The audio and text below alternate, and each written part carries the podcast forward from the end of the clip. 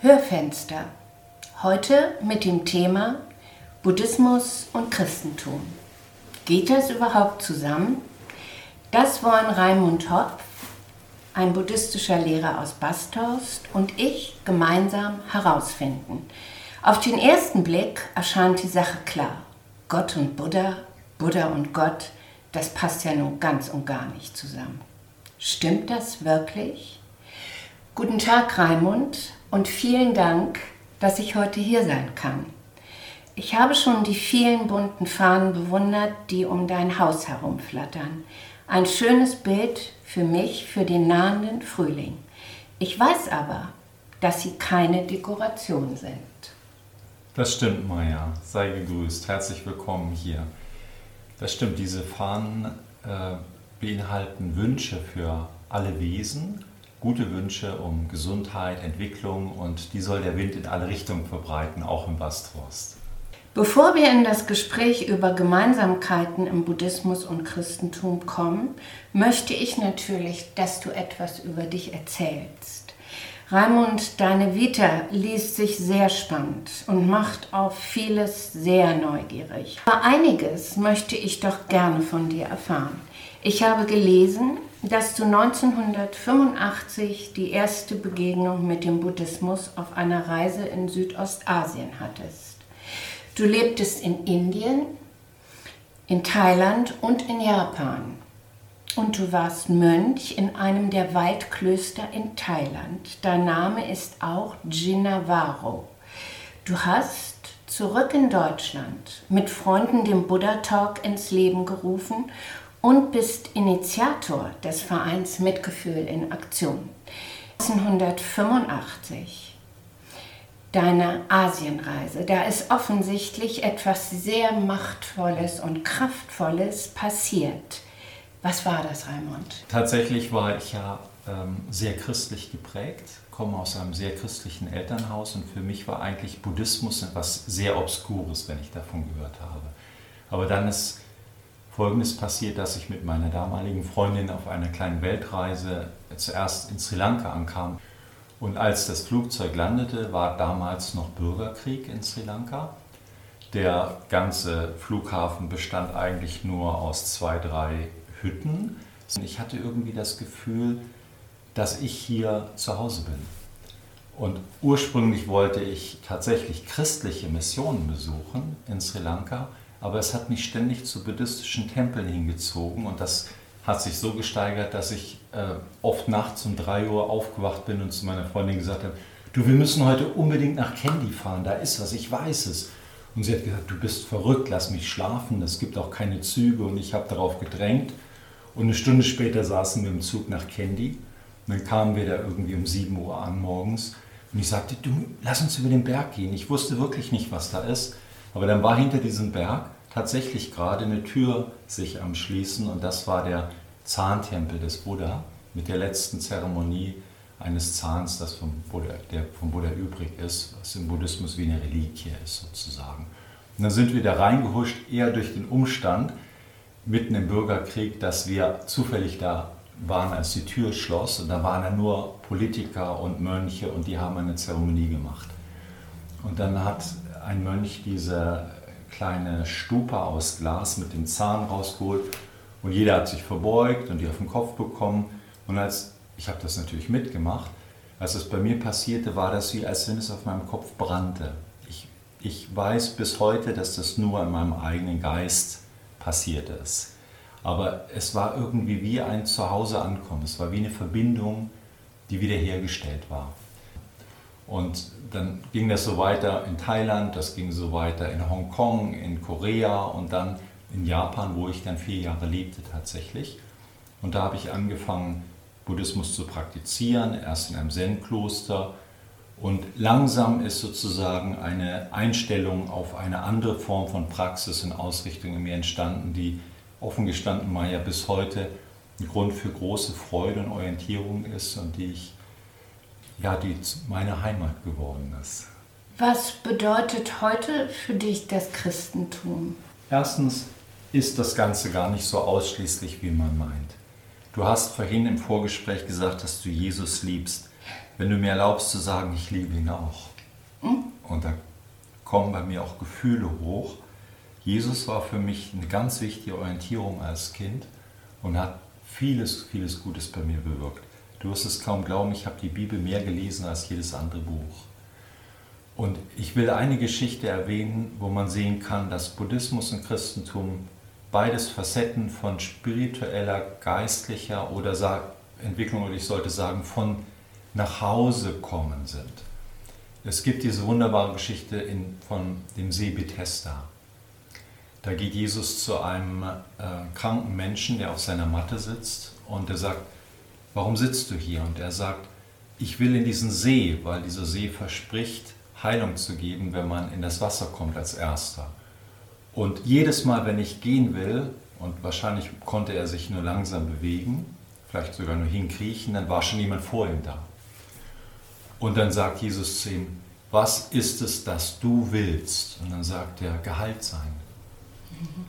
Und dann sagt dieser ähm, Krank, dann sagt Jesus zu diesem Kranken, dann steh auf, nimm dein Bett und geh.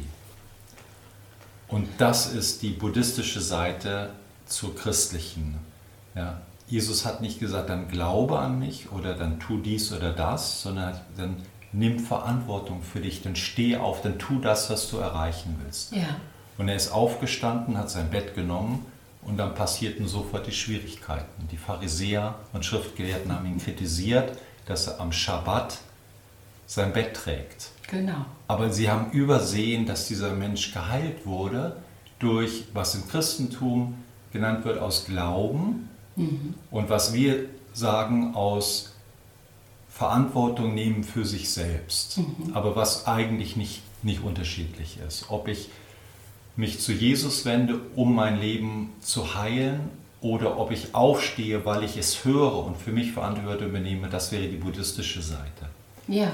Aber das ist für mich Buddhismus. Buddhismus heißt, du nimmst Verantwortung für dein eigenes Handeln und du, du verstehst, ich bin für mein Glück verantwortlich und wenn ich will, kann ich aufstehen und gehen. Ja. Aber dann muss ich mit Schwierigkeiten rechnen.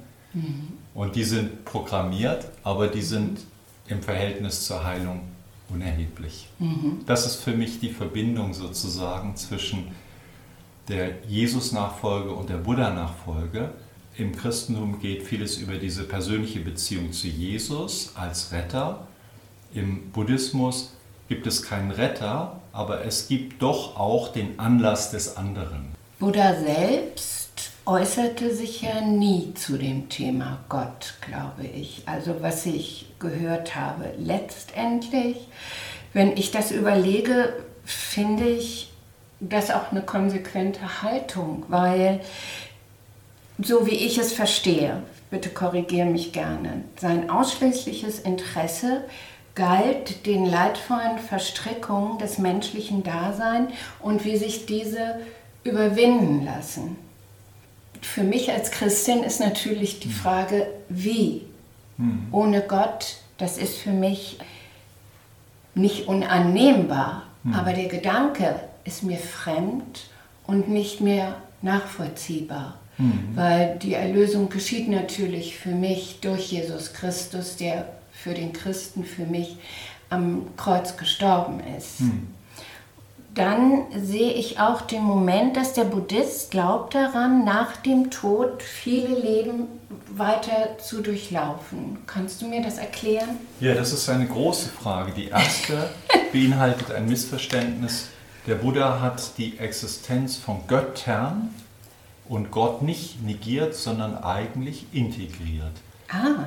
Er hat selber sogar, war im Gespräch mit Gottheiten und zwar nicht nur einem Gott, sondern vielen Göttern. Und du weißt ja, dass auch im, in der Geschichte des Alten Testamentes schon die Vorstellung von vielen Göttern war. Hm. Oh ja. Und das hat der Buddha nicht ausgeschlossen, auch Schöpfergötter.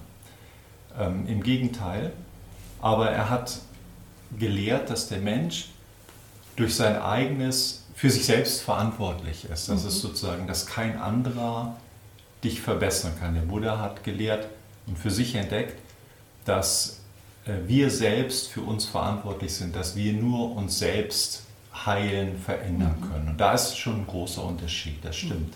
Aber wie ich vorhin gesagt habe, das geht nicht ohne den Anlass des anderen. Im Buddhismus, der Buddhismus ist im Grunde genommen wie eine Wissenschaft. Er lehrt, dass alle Dinge sich gegenseitig bedingen. Ja.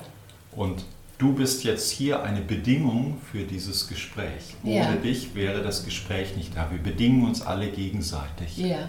Und im Christentum ist Gott die große Bedingtheit für großes Glück. Im Buddhismus ist das nicht viel anders. Wir bedingen uns alle gegenseitig. Aber trotzdem muss ich bestimmte Entscheidungen und Dinge für mich tun. Jesus hat das auch gelehrt. Es wird nur nicht so formuliert im, im Christentum. Er hat gesagt, die Menschen erleben die Dinge aufgrund ihrer Taten. Von einem guten Baum wird kein, keine schlechte Frucht kommen, von einem schlechten Baum keine gute Frucht. So, was wir tun, hat eine Rückwirkung auf uns. Mhm. Ja. Und das ist einfach, wenn du so willst, im Buddhismus stärker betont, diese Eigenverantwortung. Mhm. Das, besonders das ethische Handeln. Mhm. Und die Ethik ist ja identisch in allen Religionen, ob die zehn Gebote oder die fünf Regeln im Buddhismus sind alles Regeln der Menschlichkeit. Also ja. nicht zu lügen, nicht zu stehlen, den Partner nicht zu betrügen, ehrlich zu sein und solche Dinge sind einfach eine Grundlage für jedes Zusammenleben. Aber man kann sie nutzen, um sich auch am inneren Menschen zu entwickeln mhm. und das spirituell nutzen. Und das ist im Buddhismus stärker ausgeprägt als die Frage von Schuld und Vergebung. Mhm. Wir würden das eher heil werden oder heilsam nennen. Der Buddha mhm. sagt, bestimmte Dinge sind heilsam, bewirken Heilsames. Mhm. Deine zweite Frage. Der Buddhist glaubt daran, nach dem Tod genau. viele weitere Leben zu durchlaufen. Äh, da ist ein großes Missverständnis. Das Prinzip des Glaubens gibt es so nicht. Also der Buddhismus würde, wenn man ihn vergleicht mit den abrahamaischen Religionen, keine Glaubensreligion sein, sondern eine ethische Handlungsreligion, wenn man so will. Es gibt im Buddhismus das Element von Glaube nur als Vertrauen. Man muss jemandem und einer Lehre und einem Weg Vertrauen schenken, bis man es sich selber aneignet. Aber das Ziel ist, dass, der, dass dieses Vertrauen irgendwann durch eine persönliche Erfahrung abgelöst wird. Und, und das bezieht sich auch auf die Dinge, die vielleicht transzendent oder jenseits unseres Lebens hier sind. Es ist keine Notwendigkeit zu glauben, dass ich wiedergeboren werde oder nach diesem Tod überhaupt bestehe. Der Buddha hat das eher so angeboten, angenommen es gäbe nur dieses Leben, dann wäre ein ethischeres und heilsames Verhalten und ein eher mit dir identisches und an dir arbeitendes Verhalten sinnvoll für hier und jetzt. Du wär, hättest mehr Zuversicht, du könntest in Gruppen freier auftreten, du hast nichts zu befürchten, du lebst ohne Reue und bist glücklicher. Mhm. Wenn es aber doch ein Leben nach dem Tod gibt, ist es dafür auch sehr hilfreich. Ja. Mhm. Aber es ist nicht notwendig, an irgendetwas zu glauben. Im Gegenteil, man soll den Buddha sogar hinterfragen und nicht nur glauben, mhm. sondern das für sich selbst überprüfen. Aber ja, der, die Wiedergeburt oder die Inkarnation, was beides schlechte Worte sind aus buddhistischer Sicht, weil da wird nicht dieser Körper wieder neu geboren, sondern wenn, dann höchstens ein neuer Körper, der ist sozusagen eine logische Konsequenz, wenn man davon ausgeht, dass es wirklich in uns etwas gibt, das ungeboren ist oder in christlichen Worten gesehen, das ewig lebt. Mhm. Ja? Nur in buddhistischer Hinsicht muss dann das, was in uns ewig ist, was vielleicht so etwas wie eine Seele wäre, das ist dann auch vor diesem Leben schon immer da gewesen. Das mhm. heißt, da ist eine Kontinuität. Das ist also nicht geschaffen und lebt ewig, sondern ist tatsächlich Gott ähnlich immer da und wird immer da sein, mhm. ist aber sozusagen noch nicht zu sich selbst verwirklicht, yeah. hat sich noch nicht gefunden. Wenn das wirklich so ist, wäre es konsequent, dass dieses nicht das einzige Leben ist. Und Menschen, die höhere Stufen der Entwicklung erreichen, können das vielleicht für sich durchschauen oder sogar erinnern. Das mhm. gibt es. Es gibt Meditationserlebnisse, wo Buddhisten Vorleben erinnern, wie der mhm. Buddha selber. Aber das ist ein seltener Fall. Ich gehöre nicht dazu. Ich hatte das Gefühl in Sri Lanka, dass ich da schon einmal war. Mhm. So ein Gefühl hatte ich. Aber mir ist nicht zugänglich, wer ich vorher war und ich weiß auch nicht, wer ich nachher sein werde. Aber wichtig ist auch nicht das zu wissen, sondern sich so zu entwickeln, dass das hier und jetzt für mich und andere sinnvoll ist. Und das kann nicht verkehrt sein für die Zukunft. Ich finde, dass äh, beide, Buddha wie Jesus Christus, uns auch Werkzeuge in die Hand gegeben haben, um den inneren Menschen auszuloten. Du sprichst äh, von der eigenen Verantwortung. Die kennen wir natürlich im Christentum genauso. Ja. Aber ähm, von mir selbst weiß ich, wenn ich wichtige Entscheidungen treffe, dass ich mich dann schon mit meinem inneren Jesus verbinde. Mhm. Durch Gebet, durch Meditation und dann ein, oft eine Klarheit plötzlich empfinde, es kann auch sein, dass die abweicht von dem, was ich eigentlich vorhatte, aber ich sehe einen neuen Weg, der sich auftut und ich kann es fühlen, dass das wohl der bessere sein wird. Oft lehnt sich das auch gerade in, in moralisch-ethischen äh, schwierigen Situationen natürlich dann auch an die zehn Gebote an oder an äh, all diese Grundlagen, die wir auch in der Bibel nachlesen können. Buddha und Jesus Christus sind von der Herkunft her ganz unterschiedliche Menschen gewesen. Was ich über Buddha gelesen habe, ist, dass er aus einer Adelsfamilie kam und mit weltlichem Namen Siddhartha Gautama hieß. Ursprünglich war es, er war Prinz, er war, es war irgendwie nicht geplant, dass er über den goldenen Tellerrand des Palastes schauen wollte. Aber er hat es getan. Warum? Was ist passiert? Wieso? Ist ja, da gibt es gegangen? genauso wie im Christentum viel Legende, so ja. wie, wie später auch Jesus viel in den Mund gelegt wurde. Du kennst die apokryphischen Schriften auch wahrscheinlich. Ja das ist mit Buddha noch viel mehr passiert, passiert bis heute. Facebook ist voller Aussagen von Buddha, die er nie gemacht hat. Mhm. So diese liebliche Geschichte des Prinzen, der behütet war, stimmt so eigentlich nicht. Als er losging auf Wanderschaft, um für sich Wahrheit zu suchen, hat er einfach das Angebot seiner Zeit genutzt. Er ist zu bekannten Lehrern gegangen und da hat sich bei ihm sozusagen nach viel Ausprobieren die Suche ergeben, was damals Nibbana genannt wurde und im Buddhismus heute das Verlöschen des Leidhaften, des Bedingten. Dem Buddha ging es so gut wie uns in unserer heutigen Gesellschaft, aber er hat durchschaut, dass das nicht unveränderlich so ist, dass, dass es mhm. vergänglich mhm. ist. Und er hat wirklich danach gesucht, gibt es irgendetwas, das unveränderlich ist? Gibt es ein letztendliches Glück? Wenn du es christlich ausdrücken willst, gibt es einen Himmel? Gibt mhm. es eine Befreiung? Gibt es eine Erlösung? Mhm. Ja? Ja. Jesus war nicht so viel anders als der Buddha. Auch zeitlich waren dann nur 600 Jahre dazwischen ungefähr.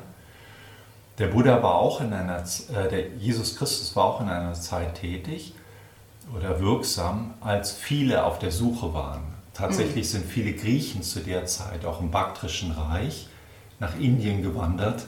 Und da gab es schon sehr viel Austausch und man mhm staunt manchmal als Buddhist, wie es sein kann, dass Jesus Christus ähnlich gewandert ist und ähnlich gelebt hat wie tatsächlich ein indischer Sucher. Das mhm. ist noch eine, eine, offene Frage, man kann das historisch nicht beantworten, aber da gibt es viel Ähnlichkeiten. Ne? Und auch wenn ich an Buddha und Jesus denke, habe ich manchmal das Gefühl, ob, als ob sie letztendlich vielleicht doch von einem Geist wirklich beseelt worden sind. Ja. Und, das ist, und der Zeitstrahl ist etwas, was zeitlos ist in dem Augenblick und der Geist weht, wo er will, wie wir ja wissen. Und vielleicht ist es auch so gewesen, mhm. denn letztendlich die Aussagen von Buddha und von Jesus, ich habe einige verglichen, mhm.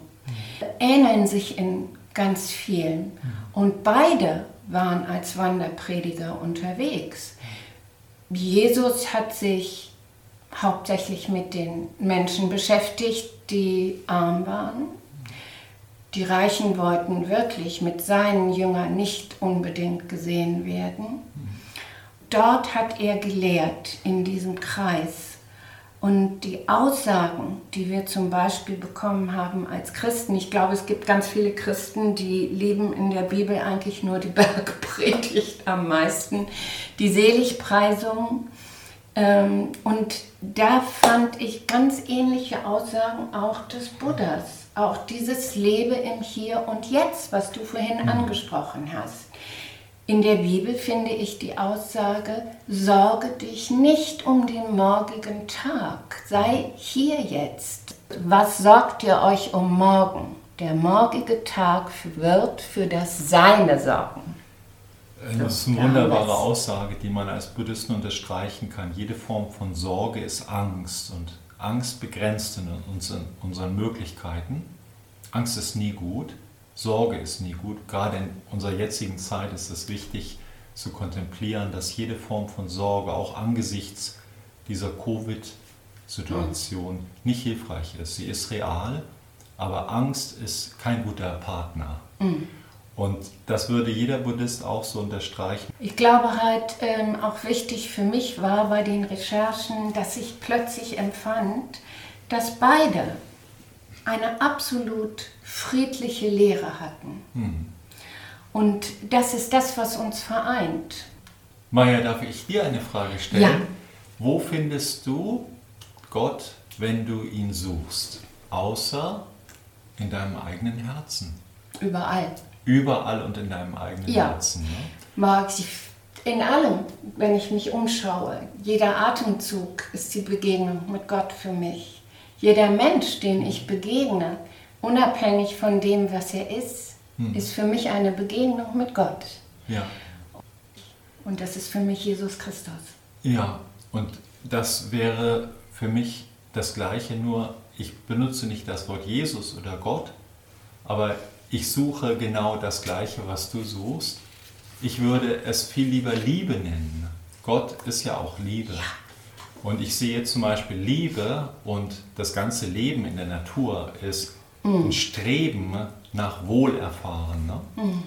Und das kann ich in der Natur finden, das kann ich in zwischenmenschlichen Begegnungen finden, aber vor allen Dingen in meinem Herzen. Wenn mm. ich meditiere oder bete, ist im Grunde genommen eine Hinwendung an meine innerste Erfahrung. Ja. Und da glaube ich auch wie du, dass wir uns überhaupt nicht unterscheiden und dass der Mensch eigentlich zutiefst dem Wesen nach Liebe ist. Mhm. Ja. Ich würde vielleicht noch mal ganz gerne noch etwas zur Meditation wissen. Wie meditiert ihr? Meditation ist im Grunde genommen ein bisschen überbewertet, weil viele denken, in einem im Buddhismus geht es nur um Meditation, das stimmt aber nicht. Erstmal geht es viel um Ethik. Der Buddhismus lehrt, dass man nur still werden kann, wenn man weniger Probleme hinter sich lassen muss. Und Meditation ist im Grunde genommen sehr einfach und doch sehr schwer. Man sitzt möglichst aufrecht und dann versucht man auf seinen Atem zu achten, der sowieso immer da ist, um sich zu beruhigen. Meditation ist im Grunde ein ständiges Lernen, die Dinge, wie sie sind, anzunehmen sich daran zu erfreuen und die Dinge loszulassen, sich nicht damit zu identifizieren. Jesus Christus hat sehr viel meditiert. Hm. Er hat ist sehr viel in die Stille gegangen und hat sich abgesondert von Menschen, auch von seinen Jüngern, um in die Verbindung mit seinem Vater zu gehen. Hm. Für uns Christen ist das auch die Meditation, in die Verbindung mit dem Vater zu kommen. Deswegen möchte ich jeden sozusagen ermutigen, auch in dem Kontext zu bleiben, der für einen funktioniert. Oh, Wenn oh ja. es, ist, es ist kein Entweder-Oder oder Vergleich, sondern letztlich geht es um diese Erfahrung, dass man die Dinge loslassen kann, dass man frei wird von Sorgen. Wer das mehr schafft durch die Erfahrung einer Begegnung mit Gott oder Jesus, ich finde, so ein Mensch sollte ein Leben lang daran festhalten. Wer, es gibt nun andererseits viele Menschen, die eben mit diesem Konzept gar nichts mehr anfangen können. Hm. Und deswegen, deswegen gibt es zunehmend Menschen, die das eben in buddhistischen Angeboten suchen, weil das für sie frei von bestimmten Vorstellungen ist. Hm. Und insofern, die Erfahrung ist die gleiche. Wir lassen los, wir finden Zuflucht. Und im Buddhismus finden wir die Zuflucht im eigenen Herzen in dem, was wir Wirklichkeit nennen. Die Wirklichkeit ist nämlich frei von Sorge. Mhm. Aber wenn das jemand stärker findet durch einen Bezug zu Jesus, dann sollte man das niemals kritisieren, sondern sich darüber freuen. Wir müssen langsam zum Ende kommen, Raimund, obwohl ich noch so viele Fragen habe zum Pali Sutra und hm. und und. Vielleicht gibt es noch mal ein zweites Hörfenster. Ich möchte gerne ein schönes abschließendes Wort finden. Ich kenne diesen Ausspruch Om Mani Padme Um, heißt das so? Oder Omani Pemmerung, beides ist richtig genau. Mögen alle Menschen glücklich sein. Und Frieden finden. Und Frieden finden. Und das möchte ich einfach so zurückgeben. Und das finde ich etwas ganz doll Verbindendes. Und ich bin dir sehr dankbar, Raimund, für dieses schöne Gespräch. Ich danke dir, Maja. Es hat mich sehr gefreut. Ich muss dir sagen, dass ich mich außerordentlich freue, in Bastos zu sein. Es ist so ein schöner Ort. Im nächsten Hörfenster bin ich dem Begriff Zärtlichkeit auf der Spur. Überholt, nicht mehr aktuell, nicht mehr zeitgemäß verflacht. Wir werden sehen.